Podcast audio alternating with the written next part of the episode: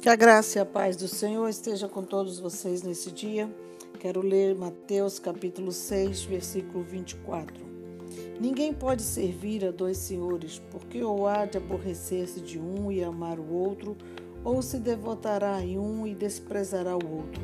Não podeis servir a Deus e às riquezas. Antes de falar desses dois senhores, eu quero falar que o desejo de servir propósitos, interesses e objetivos, eles muitas vezes bloqueiam a nossa visão. Servir a Deus é o melhor caminho, mas nossos interesses pessoais podem nos direcionar a outro Senhor. É quando no Sermão da Montanha Jesus esclarece que isso não é possível, só podemos escolher um. Ele explica que precisa haver uma dedicação exclusiva àquele que foi o escolhido e conclui que quem são esses senhores a qual nós podemos escolher. Ele não nominou o nome de um Deus, não nominou o nome de nenhuma entidade.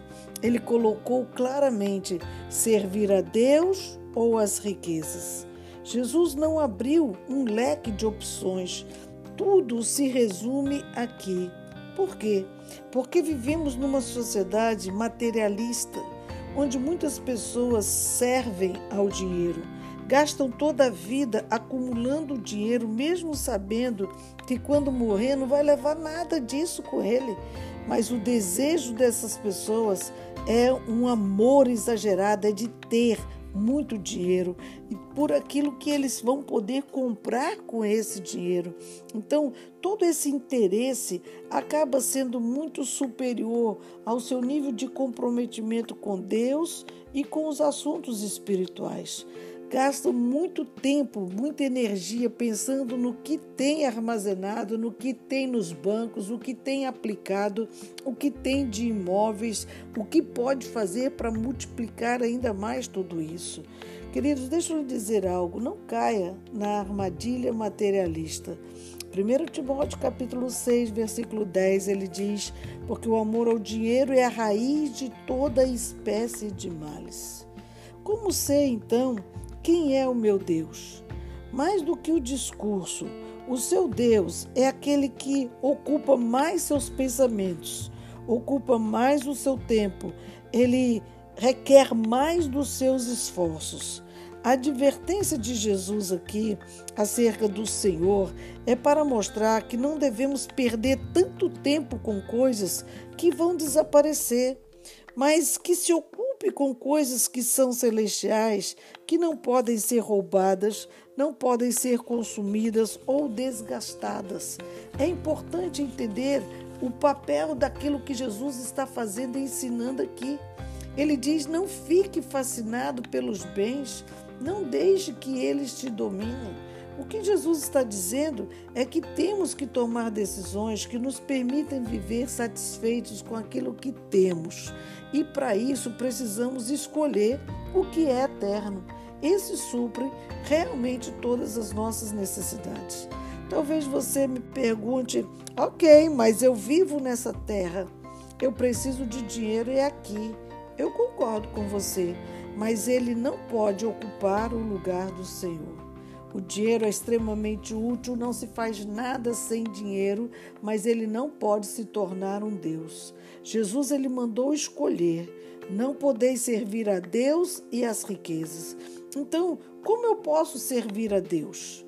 Mateus 10, 45, Jesus, ele, como modelo, ele nos diz: Pois o próprio Filho do Homem não veio para ser servido, mas para servir e dar a sua vida em resgate por muitos. Ele é a nossa referência.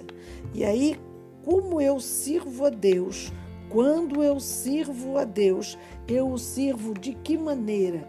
Quando eu estou atendendo a um necessitado, quando eu estou sensível ao problema do, do próximo, do ser humano, e aí eu sei que eu estou fazendo algo em favor de alguém. Mas o que nós percebemos é que as pessoas hoje não têm mais disposição em servir. Não tem disposição e não tem coragem para servir o outro.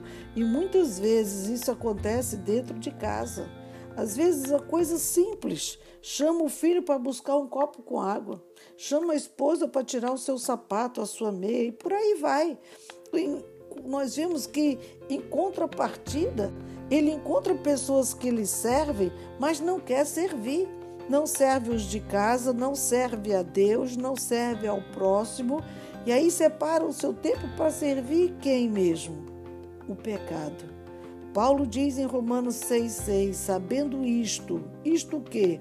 Que foi crucificado com ele o velho homem, para que o corpo do pecado seja destruído e não sirvamos o pecado como escravos. Não sirvamos o pecado como escravos. A advertência é muito clara aqui. O que fazemos? Seguimos o modelo da irmã Febe, que Paulo registra em Romanos 16:1. O que essa mulher fazia? Ela estava servindo a igreja de Sencreia e diz que ela era protetora de muitos, inclusive de Paulo.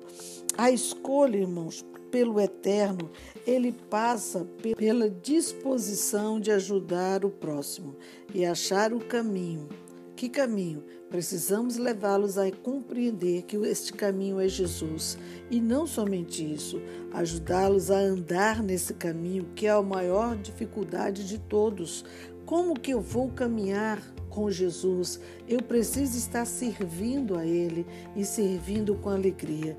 Que hoje o seu coração deixe de servir ao pecado, deixe de servir às riquezas e se volte ao serviço de Deus, a real razão do seu chamado. É tempo de acordar. A nossa chamada de hoje é acorda, igreja. Faça a escolha correta. Pare de errar tanto. É hora de renovar, juntos por um novo Brasil, servindo a Deus com alegria. Deus abençoe, graça e paz.